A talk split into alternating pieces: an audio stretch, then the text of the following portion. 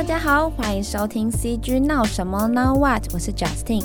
在 Podcast 开始前呢，我这边有一个小小的活动资讯想要分享给大家。其实有感于现在 Podcast 在台湾市场越来越蓬勃，我们也看到有很多有趣的节目陆续出现。那在这节目上线的三个月期间呢，我们也陆续收到很多有趣的粉丝回馈哦。那甚至有时候跟来宾采访完呢、我还会小小推坑一下来宾，去看一下他们自己的 Podcast 节目，就聊一下简单的制程，还有一些怎么制作的。方法，大家都会对于哎，其实上手门槛都还算是蛮友善的。那也是因为有这样的想法呢，我们 INCG 媒体也会在八月十四号的晚间举办一个设计人专属的 parket 小活动——设计人开趴啦。那我们预计会邀请到三岸平台的节目制作人。还有两个 podcast 节目，不停和后期刊的主持人来现场做实体交流，分享一下他们目前做节目的一些经验想法。那有兴趣的朋友可以上 INCG 的 Instagram，或是看一下这一集的简介，我会把活动报名的链接放在里面哦。好的，回到这一集 podcast，我们这次邀请到来宾李杰怡，他目前现在是在美国洛杉矶担任 motion graphics 设计师的朋友。杰怡会在这一集分享他目前的工作形态，以及去到美国。我的一些经历啊，还有心得，那我们就来请杰宜稍微自我介绍一下，然后开始闹一波吧。我是二零一五年从高师大转学过来美国，嗯，在 Otis 读 Digital Media，然后我现在的职业是 Motion Designer，然后我在 LA 工作。就是姐，你刚刚有聊到说你是在二零一五年从高师大转到 Otis，那可以跟我们分享一下当时为什么会想要从台湾然后过去到美国念书呢？就简单来说，就是我在纯艺术的这个领域中，我看不到自己未来的样子，嗯、所以那时候大学的时候，我记得有个学长。跟我说了一句话，就是美术系就是一个让人彷徨的科系。嗯、我觉得我从小就知道我自己是要当画家，所以就是一个很 nerdy 的人，每天一直在画画。所以高中的时候就很自然而然的加入美术班，然后每一天都是很努力的去画画，就是画纯美术。可是如如你所愿，到上了大学之后，啊、呃，到了美术系，我后来就发现我所有就是我的人生中一直一直都是为了把。照片画的很漂亮，因为毕竟要参加术科考试，所以在在上大学的时候就真的很彷徨，因为。就是大学之后那些术科好像就不重要了，嗯、所以重点就是你要怎么应用你的纯美，看你要办画展啊，然后什么之类，就是对未来。但是我觉得这些东西都不是我真正想要，我就是真的就是想要画画，所以我就渐渐的在大一中迷失了自己。然后因为当时太年轻，所以彷徨的时候不知道怎么办。嗯、然后也因为当时太年轻就很冲动，所以一下子就。就放弃休了学，然后也太年轻，所以有很多的，就是勇气毅力，突然的就来到美国。嗯、对，就就是这样。嗯、可是我觉得也不是说 Fine Arts 不好，我觉得如果当时我有再坚持一下下的话，也可能会走出很好的成果。但是我就是来了美国，哦、对，就是算是当时心中有一个。很大的动力就是想要让你去往数位艺术的领域去走。对，我其实也是算是我想要找一个出路，嗯、所以当时就觉得，如果是做数位艺术的话，可能找工作比较容易吧。哦、所以其实没有说什么很爱。我在来美国之前也没有画过电绘，嗯、就是为了我那时候我记得我来美国之后，因为 Otis 是第一年没有选科系的。嗯然后，因为我是转学生，所以我一转进去，我就要选一个科系。他他原本第一年是让人家去挑哦，将来想做什么，然后我就 skip 的嘛。所以我一到美国，我就走进那个 dean 的 office，就问他说，哪一个科系最赚钱，然后工作最多，包准找到工作的。Oh. 因为那时候我跟家里拿了很多钱来美国，我就是一定要找工作，那个是我脑袋里第一件事情。Oh, 对，所以 dean 就说 digital art, motion graphic，保证有工作。我就说好，就那个了。Oh. 就是其实是跟未来的那个出路是有一些考量在的。对，因为毕竟已经在台湾追寻过自己的梦嘛，嗯，Fine Arts，然后就是因为要更实际的原因来美国，所以就是喜欢做的事情已经变得不那么重要，而是就是怎么样才能生存下去。哦，就是刚刚聊到 Fine Art 这个部分，我之前在看那篇专访的时候有看到说，呃，你其实是在呃在更早一点，就是国高中的时候，其实也对艺术其实是有一点挣扎，就是有一些考量，然后才让你想要。走美术科这部分，对，嗯、呃，记得那时候那个专访是说，你好像是在高中的时候，好像也有一点彷徨，说要不要走美术科。那可以跟我们分享一下那时候，因为我觉得台湾有很多学生，可能是因为升学制度的关系，所以会会想要画画的人或什么，其实会因为升学制度，然后就没有想说是不是要往美术科走，还是要往可能大部分家长或是。一般人期待的那种，嗯，要上大学的那个升学路啊，哇，那时候就是上大学，在台湾的时候填科系的时候，就其实也有很多很多的，嗯，外力因素，像家里同学或是兄弟姐妹会跟你说，你知道在台湾的风气就是你读画画，你读美术，未来不会赚钱，不会有出路，但是。因为我就是从小就是那种很有自己的想法，然后我我别人说叫我做什么，我就是特别要做。我觉得为什么我的人生要用你来跟我说，我又不是你，所以我一直觉得我自己能够闯一片天，所以这时候才觉得，呃，去美术系，因为我在画画的过程中可以就是得到心里最大的满足，就是做我喜欢做的事情。哦、嗯，对，就是这个过程感觉也是从高中的时候，然后到现在。其实都一直以来好像都是这个感觉。然后我们刚刚有聊到说，你那时候从高师大转到 Altus 的时候，那那时候为什么会想要选择这个学校？前面好像有稍微提到说，可能呃跟你想要走 Motion Graphic 有关，但是当时为什么会想要不是选择其他学校，而是选择这间学校？呃，我觉得也是很多都是靠因缘际会，所以我那时候高中有一个学长，他。他就是转学，就是转到 Otis，嗯，所以我那时候人生在很彷徨。大学的时候，我联络上这个学长，所以就跟他聊很多。所以其主要是这个学长推荐我 Otis，所以我才知道 Otis。然后之后我也申请了很多学校，在美国的，啊，在在佛罗里达的，然后是都有上。但是我上了之后，我去咨询了很多人，他们是说我我现在也完全认同。所以就是在 LA 是有。地利的很好的优势，因为所有的市场在这里。当你在别的，像你在纽约毕业啊，你在你在佛罗里达毕业啊，或是哪里毕业的话，大部分的人都会往 LA 来来跑。所以如果你选择在 LA 的学校的话，你第一，你的人际关系还有呃市场调查，你就直接在边学的时候你就可以边做，然后。我我非常认同，因为我在大二的时候就一直申请实习机会，所以我就到了一个地方实习，那个地方叫做 Cantina Creative，然后我就就连现在我已经毕业了两年，然后在在我实习到我毕业这四年中。我就算没有在那里工作了，我在那里交的朋友，就是几乎每一天、每一个每一个月，他们只要有新的工作，或者是他们多接了几个工作，做不完，全部都丢给我做。就是因为我在大二的时候交的朋友，就是让我现在的生活完全不用愁没有工作。Oh. 所以我觉得人际关系 networking 在美国真的是很大很大很重要的一个部分。Oh, 对，因为我之前跟其他来宾聊说，如果有是在也是在美国工作的朋友，他们也都是。会讲到说，其实人脉关系，不管是在大学啊、呃、或研究所，然后甚至是到出来工作，都是很重要的。真的，完全认同。对对对，那就是现在目前的工作，我那时候在 LinkedIn 看到是说，你现在在一个团队叫 Open Road。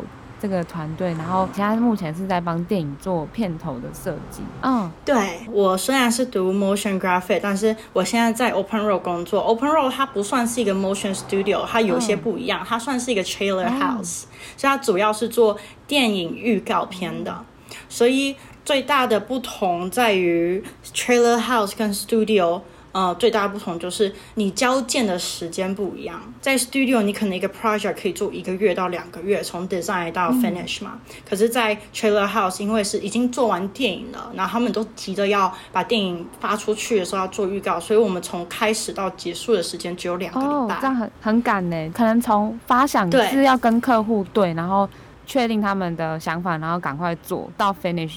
两个礼拜其实超快的，对，对很快，所以中间就分成设计、animation 跟 finish，、哦、所以全部都要在两个礼拜内完成。所以我们这个时候我们的制度就跟其他 motion studio 不一样，我们不合作，哦、就是我跟我的 coworker，我们全部都是独立的一个、嗯、呃人，然后我们做法是我们去竞争，那个东西叫做 pitch。哦就是每一个人在接到 client 的 brief 的之后，要想出一个 package 一个方案，就是从设计到 animation 到 finish 的构想结构，然后再去你以你自己的方案去做一整套的设计，然后在一整套的设计中，你把然后我们会有 director 给我们就是 idea 的那些。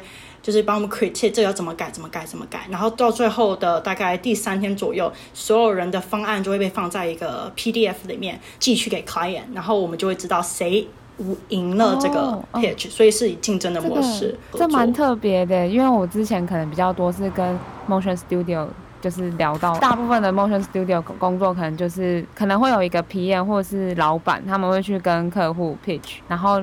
内部再去负责分工，说要怎么做，这个这部分是蛮蛮特别。那你刚刚说的 pitch 是算是每个人都要 pitch，那是连做都是，如果到时候客户选的那个提案过了是，也是那个人做吗？嗯，这边不是，就是我们 pitch 就是 designer pitch，我们这里分工很严，oh.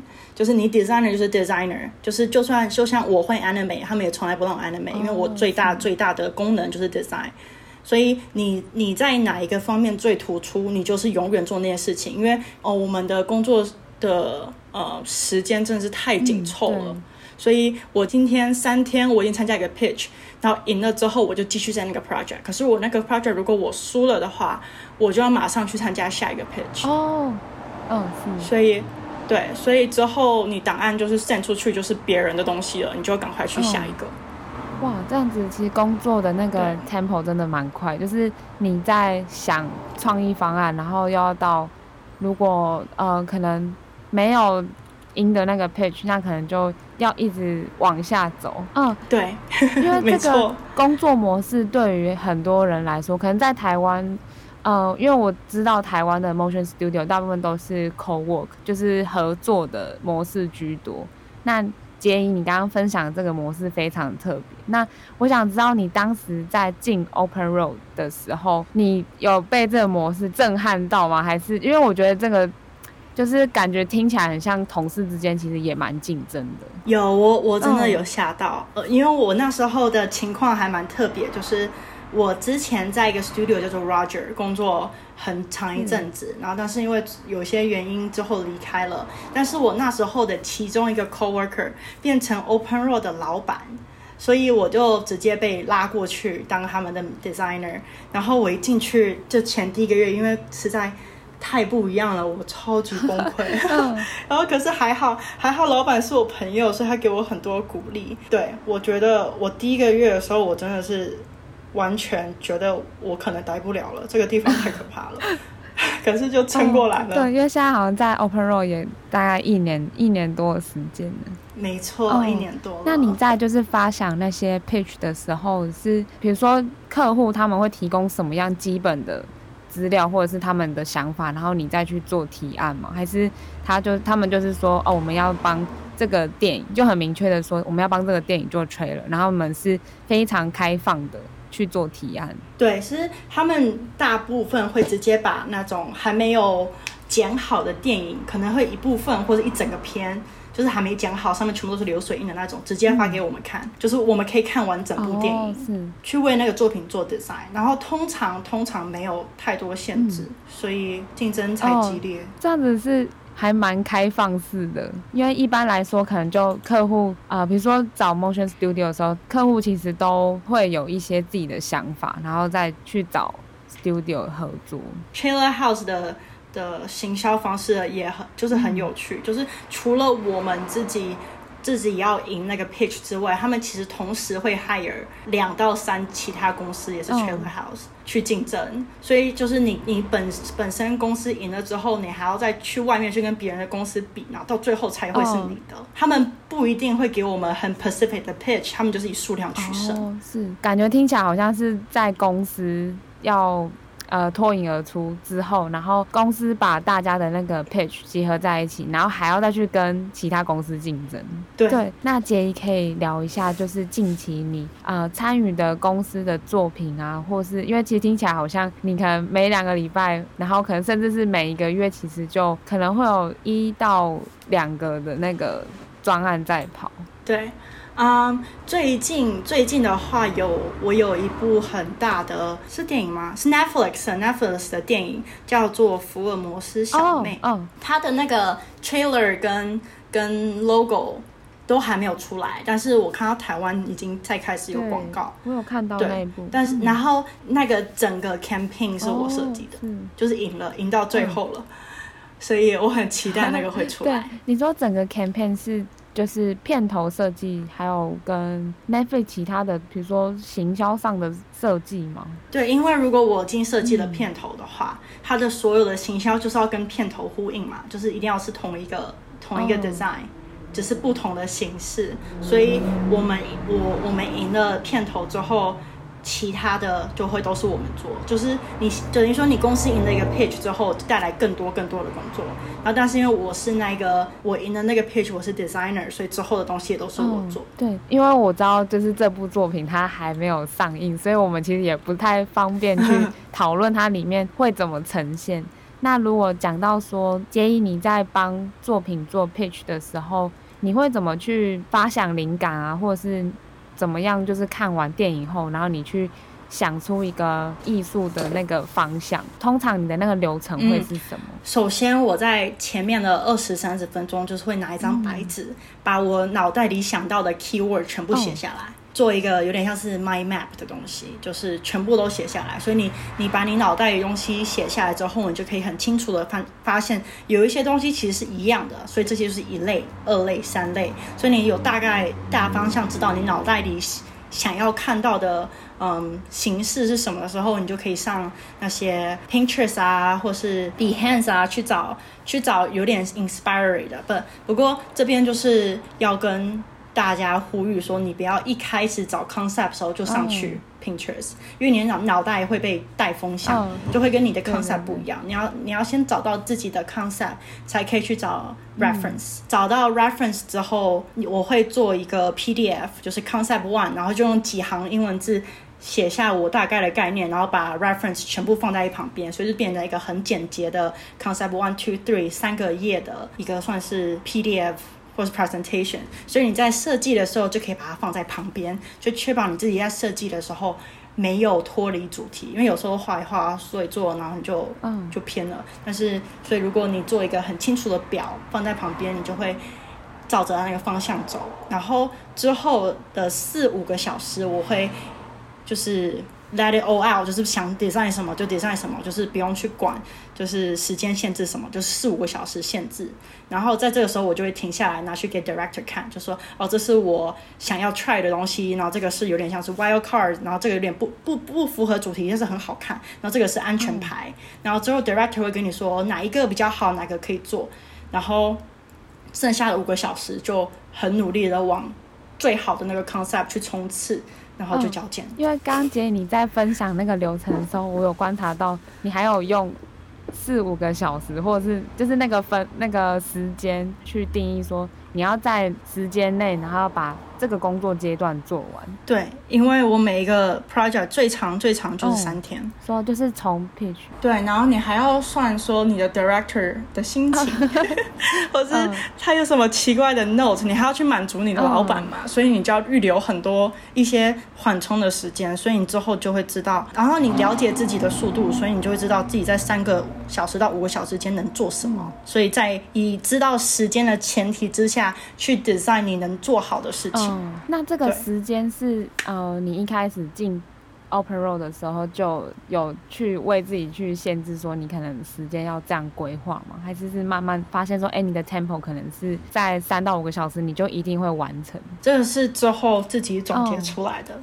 因为以前在 studio 工作的时候，你有很长的时间去钻研，把东西做到最好最好，a hundred percent，或是 detail 顾得很好。因为现在是在 open road，而且毕竟是一个 pitch，所以嗯，就不能太钻牛角。就算你有时候，就算你知道这东西有点已经有点瑕疵出错，你要就是你就是真的就是要直接直接做下去，因为没有回头路。嗯、对，所以我觉得这是不太一样的地方。哦就其实有给自己时间限制，就是你会让自己在那个区间内发挥到最大。可是有时候还是会因为时间可能没有办法那么长，可能就有一些概念是可能就要舍弃掉那种感觉。对，你今天问人家工作，你一定要交出作品。嗯、可是如果你在时间内交不出来的话，你可以跟你去跟他们说，哦，我这个 concept 会多伟大。嗯就是完全就是别人不会听的，所以你只要啊要把时间抓好做好最重要。哦。那就是我想知道说，呃，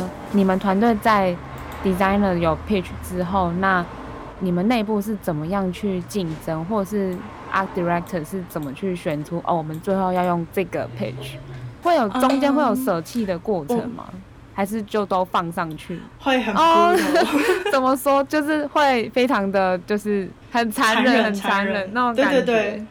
哦，怎么个残忍法？我们会把所有设计师都叫到一个房间里，哦、然后跟 art director，然后他会把你的所有的东西全部都放在大荧幕上面。然后你知道大荧幕你东西放出来就是什么强什么弱啊，什么很丑啊，哪里偷懒啊。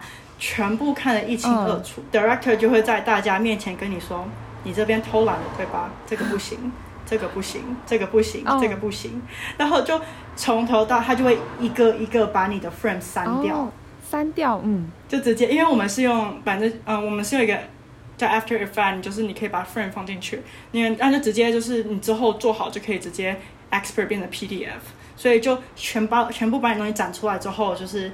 这个不行，删掉，删掉，删掉，删掉，删掉，然后最后剩下来的就是活下来的。然后有时候，可是 Direct 其实不太知道这个作品是谁是谁的，你知道吗？所以你那时候坐在下面的时候，你就发现自己的东西全部被删了，而且就是死的不明所以，然后你就会很难过。天哪！对，那这样感觉好像每个礼拜会经历到一到两次这个过程。呃，我其实有时候到现在做了一年的时候，就是会跟自己说，你不可以 attach to your work，你不能 be personal about your work，哦，你知道吗？但是我好像还是会莫名其妙，就是偷偷哭一下，不见了。你是说，就是因为可能刚开始做设计作品的时候，因为你是投注心力，然后跟你的心都放在上面，所以做出来可能因为。Director 有一些他们自己的考量，把它删掉。你要做好心境上的转换，真的很痛。对，我觉得不管做多久都还是会。Oh, 对，我觉得这过程真的蛮有趣的，就是听起来非常紧凑，对吧？那你觉得在 Open Road 工作一年多，除了就是高紧凑率的工作之外，还有让你印象深刻还有什么部分吗？印象深刻，我觉得人与人之间的。交流其实还蛮让我惊艳的。Oh. 我当初来美国的时候，我英文其实没有到很好，毕竟我那时候仓促出国。对。然后，但是在学校的时候，我我除了发表发表作品之外，我就是就是跟电脑说话，所以我就是那时候保持着我只要界面看得懂，我只要交流出作品，然后可以跟老师对答之外，结果出来出来的时候，我觉得公司还是有 drama 的，对吧？Oh. 就是你要跟大家都要。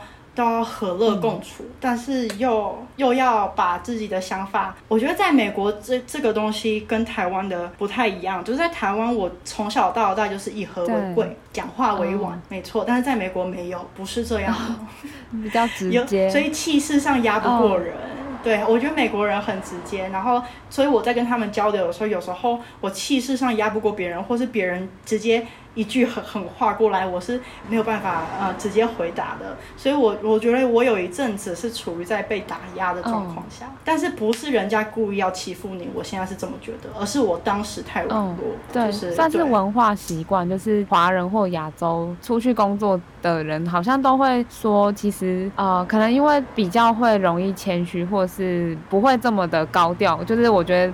大家很多人在工作上都是会比较保守一点，或是谦虚，就是不会很明显的表现出自己的意思。对啊、嗯，所以我觉得与人相处在公司上真的。嗯还，我觉得现在还算是一个课题。我觉得这个课题可能永远修不完。Oh, 对，感觉好像也只能慢慢的去适应说，说可能可以再越来越好啊。不过我觉得这好像在每个地方都这样，在台湾应该在台湾可能就嗯，可能因为如果大家都是同样都是台湾，然后工作起来习性上差不多，除非有自己的一些个性，就是其实就小地方而已。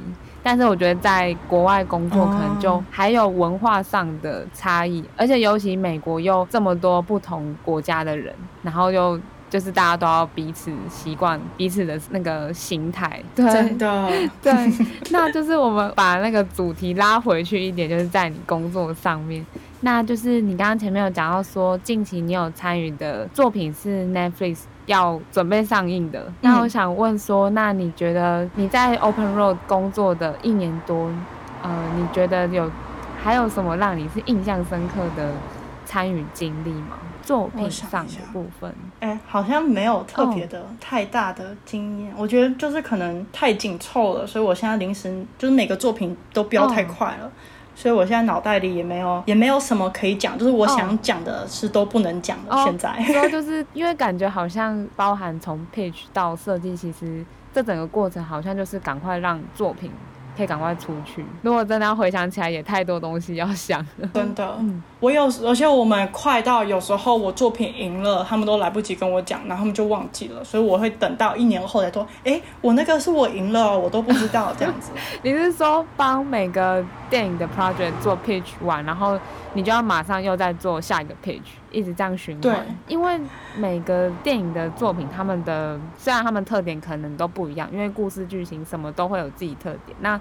可能就是你刚刚有讲到说流程上，你会看完电影后，然后去想一些可以发挥的，比如说艺术走向。那你会有灵感枯竭的时候嘛？因为其实毕竟要这么大量的在不同作品这样子一直想新的东西，感觉头脑会非常的需要有很多大量的那个。灵感，嗯，灵感枯竭的时候，就是偷看别人在做什么。你说看别的同事吗？对，看别的同事，然后你还可以，我常常去找那种，嗯，很厉害的人的 portfolio，我都全部存在我的网页的书签，所以我灵感。灵感枯竭的时候，我就是去看其他人以前怎么做的。然后你当然不能抄，但是你多看几个的话，你可以把他们的 idea 拿出来，跟你原本的 idea 作为融合。听起来好像其实你在工作上也有自己一套发想的方法。嗯，嗯，那你就是在帮这些作品在做概念发想的时候，你会会想说，就是哎、欸，我当初可以再想多一点就好那种感觉吗？会啊，每一个每一个都这样。因为刚刚前面讲说，其实你会限制自己的时程，就是你要在多久内把工作想玩，这种感觉。嗯，我觉得每一次就是在很短的时间内想出的概念，其实都还是创意有限的。嗯但是我每一次等到做完的时候，weekend 的时候，就觉得说啊，其实这个这样子做更好、更快。我当时怎么没有想到？哦、嗯啊、呃，就是在整个过程里面，其实你都要一直去。就我觉得好像 designer 跟 artist 不一样的点，就是在于你要有点像是要帮作品做行销或者是视觉行销的时候，你要根据一些法则，然后去把东西包装出来。可是 art 的话，可能就比较偏向。要再更创意一点，嗯，对。对，那你觉得就是在，呃，因为我觉得近期像 Netflix 这种串流平台，他们越来越兴起，然后大家也都可以看到，其实片头设计有越来越多，我觉得有不同心的尝试。因为像我有看过那种，他们片头可能会用偶动画，或是 motion graphic，或是其他。任何可能的表现形式表现出来。那你平常会去关注这些不同的片头设计吗？哦，会会，一定要的。每一段时间就会有不同的 trending 的东西。所以我觉得以 motion graphic，你既然要自称是 motion graphic 的话，就有点像是你要走在时尚的尖端，就是你你做的东西 motion graphic 就等于说是 trendy 的东西，就是 commercial，就是大家喜爱的。所以你如果没有去 catch up 现在厉害或流行什么的话，就是那那我觉得你就不是个好的。嗯、呃，想知道是 Open Road 在片头设计上就是。都是以 motion graphic 的那种形式去走吗？还是有可能有三 D 啊，或是其他的方法？嗯，我们主要是二 D，嗯，嗯，但因为因为时间太快，你三天你怎么用三 D？但是我们还是会有很多勇者，就是其他设计师，嗯、我就称呼为他勇者，勇者就是会走会走三 D 路线。嗯可是只要三 D 每一次三 D 被 pitch 就是被赢了之后，就是我们整个 studio 就是啊怎么办这样子？就是虽然有提出三 D，那可能刚好客户觉得哎、欸、这个概念不错，但三 D 的那个制成要非常压缩，才有办法达到两个礼拜内要做完。对，三 D 的人们会疯狂的加班，然后。对，就不关我的事。美国或者在 LA trailer house 的这个市场，它是专门做 trailer house 的公司多吗？在学校有个很大的误区，就是我当我在学校读 motion 的时候，我一直都是接触的都是像 Roger 或 Elastic 或是 Fam like Famous Group 这种 motion house。但是我没有想到，我 motion 的这个技巧可以应用在其他很多地方，像主要就是如果我去做 trailer 的话，trailer 里面也有 trailer graphic，嗯，对吧？就是忘记了这也有很大的市场。那毕竟是在 LA，我们是 LA 是做电影的圣地，所以每一部电影都需要这个东西，所以市场挺大的，也有很多。嗯，因为在台湾，其实目前应该比较多听到，应该就是做 motion graphic，可能就是。可能是帮什么案子做整体的视觉规划，就作品的话，可能是因为刚好接你在 LA，所以那边的市场可能会有更多是 focus 在 trailer house 的公司。我们前面都是讲比较多跟你现在在的团队 Open Road 的工作有关。那我观察到，其实你在毕业后从事 freelance 的工作。就可以聊一下，就是你那时候在 freelance 这整段过程，就是相较于你现在比较偏。In house 的话，最大的差别在哪里？Freelance 的话，我觉得 Freelance 的生活很刺激，嗯、因为你永远不知道下礼拜有没有工作嘛。我是一个 motion designer，就是真的是在 motion studio freelance 的生活，嗯、所以我觉得案子比较多元，然后然后你可以选工作嘛，所以你可以去到就是你自己喜欢的公司，或是那个公司的司的形象或者作品跟你很像，所以我那时候就在一个公司叫做 Roger 待很久，然后就特别好玩。嗯、我觉得当 freelance 真是一个。很好玩的事情，嗯、我之后也会想 freelance，但是我现在因为毕竟是留学生嘛，有签证问题，所以要待在 Open Road 一阵子。哦对哦，如果相较于现在的工作形式，就听起来好像你更喜欢 freelance 的那种。呃，你现在在的 Open Road 可能高紧凑的那种工作，比较像是公司会有新的专案需求来，然后你就是要，其实也好像也不太能挑，就是其实就是来了你就要。赶快想 pitch，没错，而且你还不能放假，而 不能放假是说一到五工作，然后可能不太能请假这件事。对，就有点我觉得跟台湾很像，就是不太能请假，而且事情做不好的话就要自主加班，也没有钱。哦，是，嗯，可能在设计领域的人，可能都对于加班这件事情，好像就是做创意的工作，其实毕竟，呃，如果你头脑可能刚好没有灵感，然后又可能过一段时间有灵感，可能也是下班后的时间，所以其实我觉得做设计很多都真的没有办法把工作跟生活切得很开。真的，我完全认同。嗯，但是跟大家呼吁，freelancer，如果你要自主加班的话。不要不要把自己贬得那么低。你 freelance，如果你真的觉得自己要加班的话，要去要钱。嗯、我我试过，我有一阵子就是默默的自己的默默耕耘，然后所以做出来的作品很好，可是没有人知道我加班。嗯、所以之后我的 studio 就以为我是在八个小时内做的那么好，哦、之后我的工作变更重，因为他们觉得。哇，你八个小时做这么好，那你这么厉害，你都给你做这样子，嗯、所以要好好。如果你是 freelancer，你要加班，你要诚实跟他们要钱，嗯、知道吗？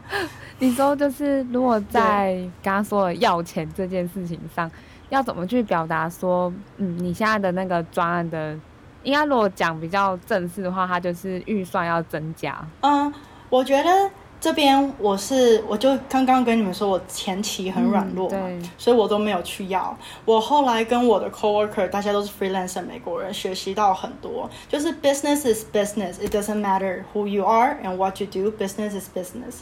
就是如果你每一个没有要钱的的 extra step，就你自己加班不去要钱的话，你之后只会害到自己。嗯、然后。所以你之后，如果你害到自己，人家以为你八个小时可以做这么多，所以下一次给你工作一样给你八个小时，可是你做不完的话，会等于害你自己 high studio，因为 studio 交不出作品。Oh. 所以诚实要钱，而且要钱也很简单，基本上我们在这里都是用 email 讲话的，所以你不用去真的去认识老板，你其实就只要一句话，就是我做了这个，我花了这个时间，这是我的报价。嗯就这样，oh, 简简明了。那就是在工作确认要做这件事情后，然后实际的工作时数增加，对于客户来说，他们可以接受嘛？因为可能在台湾听到案例，可能就也要 bargain 那个价嘛，或者是预算的话，其实比较难一点。对，哦，我知道，我觉得这看个人的准则了。我做过那种就是。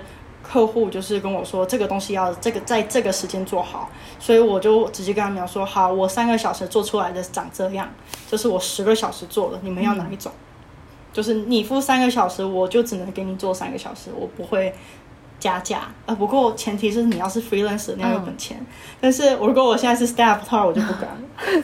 那你觉得就是以 motion graphic 来说，你觉得你平常会去关注什么样的议题吗？或是？比如说今年会去关注呃，比如说设计趋势是怎么走？今年我觉得今年是一个很奇葩 对，因为你知道吗？Corona，所以哎，我说实在，我今年我其实也没有，嗯，除了社会议题之外，我觉得其实还好，因为今年什么东西都停了。哦、是如果以设计的，比如说方向啊，就是。因为虽然说大家的因为 COVID-19 就是会影响到自己生活，做设计的可能其实都会运用电脑或者是远端，其实大家都还是要持续的工作。那你平常会怎么去关注？比如说，哎，motion graphic 一整年或者是接下来几个月可能会走的趋势吗？平常在 Instagram 上面会 follow 很多 tag，、嗯、就是什么 creative 啊，motion graphic 啊，然后还有 follow。各式各样的 studio，、嗯、然后还有一个还蛮嗯特别的，就是我觉得现在 motion graphic 从广告 commercial 这类的延伸到电影。更多就像是你自己，然后或是很大很大的的连续剧，像之前那个《权力游戏》的片头就是 Elastic 做的。嗯、所以当你去 follow 这些 studio 啊，然后或是你多看报道，就是哪一个电影的哪一个电影做的很有名，像是《权力游戏》，然后你去看它的片头，或是它的设计，或是之前嗯 Disney 的 Moana 中间也出现很多 2D 呃 element 这样子。所以我觉得就是有名的多听别人讲，多看看。就是就连我们就是中午吃饭跟同事吃饭的时候，大家也都是在聊哪一个剧哪一个剧的什么东西什么东西做的最好。然后这时候你就可以去看、嗯、去听。然后就像《权力游戏》的片头出来之后，有很多东西全部都变成三 D，就是市场的导向。所以重点就是多看吧，多用手机。虽然这样讲的奇怪，但是多看多听。多跟别人聊天，嗯，那就是我有观察到杰伊你在自己的个人作品，其实也好像也有一些其他的，比如说像我我有看到像呃，你有帮嗯三 D 的动画做 storyboard 或者是 style frame 这种内容，那是在可能之前是比较 open road 之前的工作经验吗？对，那是就是我还是 freelancer 的时候，我有一个很大的原因，我作品集没有动，是保持着在我是 motion graphic designer 在 freelancer 的过程，是因为我之后想要回到那个区，嗯、等我把签证这件事情搞定之后，我是之后会想去 freelance 的。所以我 open road 的作品我基本上不放，因为作品集有点像是你要人家看到你什么，为了什么而 hire 你而做的东西，哦、所以我之后不太想继续做片头设计。哦对，那其实看到你的作品，其实有看到其他像刚刚说的，可能三 D 动画的，比如说 style frame 或者 storyboard，那可能像还有一些也是 2D 的那种，你也会做一些 pitch。那个 pitch 其实就是在你 freelance 的时候，你就会去去做的。那你觉得你在美国就是生活的这几年，你觉得前面刚刚讲到说，可能在人与人相处让你印象深刻之外，还有让你觉得有挑战的部分吗？有哎、欸，我其实觉得我现在是我最现在正经历最大的挑战。Oh. 我觉得这个 podcast 来的时间点很好，oh. 就是我在跟你们联络的时候，我还是一个很开心的人。Oh. 然后现在世界就变了，oh. 是这样的，就是我来美国已经四年多，快五年了，oh. 吃的苦也苦过来了，什么挑战难关也都过来了。然后我终于在上个礼拜三，我的公司给我了一个 offer，、oh. 就是说。谢谢你的付出，我们决定给你绿卡。哦、是，嗯，然后是是一件非常非常非常开心的事。嗯、但是我隔天去找律师的时候，律师就跟我说，来不及申请绿卡了，哦、就是因为我的签证明年六月到期，反正就是有时间点的差异。然后我在这里要呼吁所有要来美国读书的人，就是。你就算没有机，目前没有机会，或者是公司还没有跟你谈到绿卡什么之类的，你们就是要马上，就是你们基本上一毕业去找律师咨询，所以知道你的 deadline 要什么到什么时候。嗯就是，所以我现在剩了十一个月，可是绿卡申请要十四个月，嗯、所以我就少了三个月。就是我真的，我当初也没有想到说我要先去找律师咨询，因为毕竟学就是公司没有给你 offer，你为什么会找律师呢？嗯、我当时我是有点笨，我好像来不及申请绿卡，但是其实也不是。然后这现在就是最大的挑战了，嗯、就是钱。你知道，我觉得就是就是钱，就是嗯，我我觉得。在留学或是来美国之路上，就是没有一个留学生是不辛苦的。就是你来美国，你大概就知道，其实这一条路还很辛苦。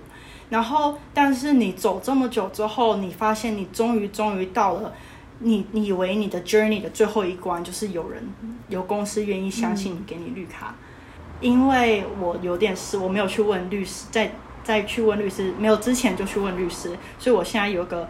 有个比较 skip like 就是嗯时间点凑不上，所以等于说我要花更多的精力去请这个律师去帮我做这事情，嗯、真的是钱的问题，就是就是已经不是你不努力，或是你没有经验，或是或是任何任何在你身上的问题，就是你走到最后，你真的就是口袋不够深，嗯、你能懂我的意思吗？懂，就是。你刚刚说请律师要去解决这件事情，真的要花很多钱。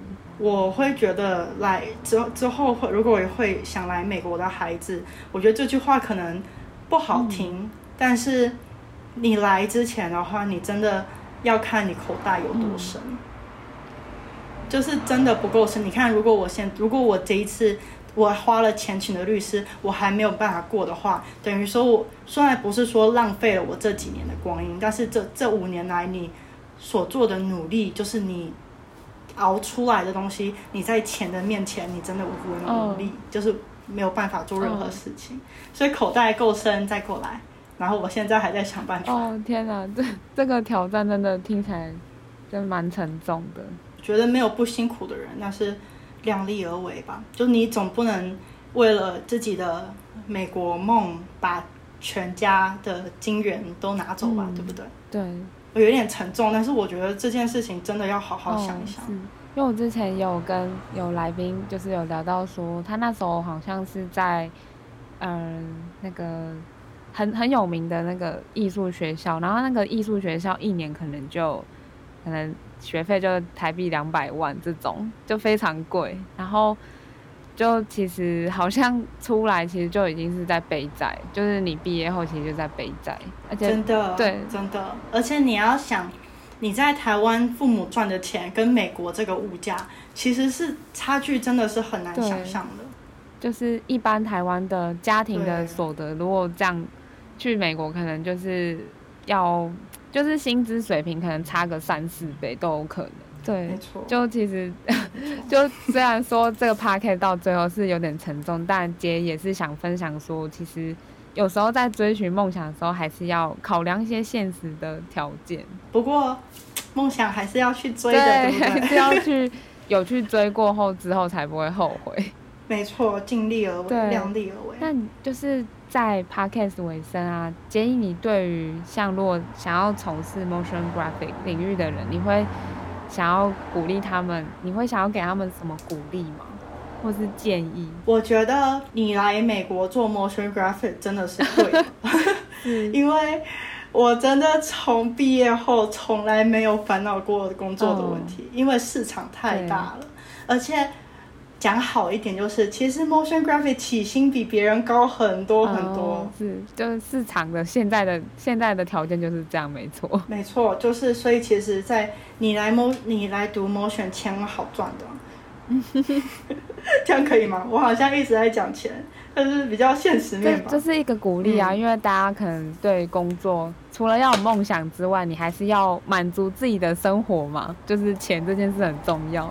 对对对。对 那就是，那你呃，杰伊可以分享说，那你最近会还有其他的计划，比如说，嗯、呃，刚刚说持续跟签证搏斗之外，嗯，职涯上啊，嗯、或是对，有我我觉得，因为我比较谦，就是写意里的台湾写，就是比较谦虚，然后我不会去跟别人说我自己做了做了什么，然后我自己怎么样怎么样怎么样。但是我后来发现，你在美国，如果你不这么做的话，没有人会看得到你。嗯、然后这，所以这时候我也是，也是因为这个原因想要挑战，所以才来这个 podcast。所以我之后的一年，我会很努力的提高自己的声誉吗？还是知名度？哦、知名度会想要积极的参与各各种发表，让让大家知道我在做什么。嗯、然后这有一个好处就是，之后如果美国待不下去的话。回台湾靠这个应该找得到工作，嗯，所以 要留后路，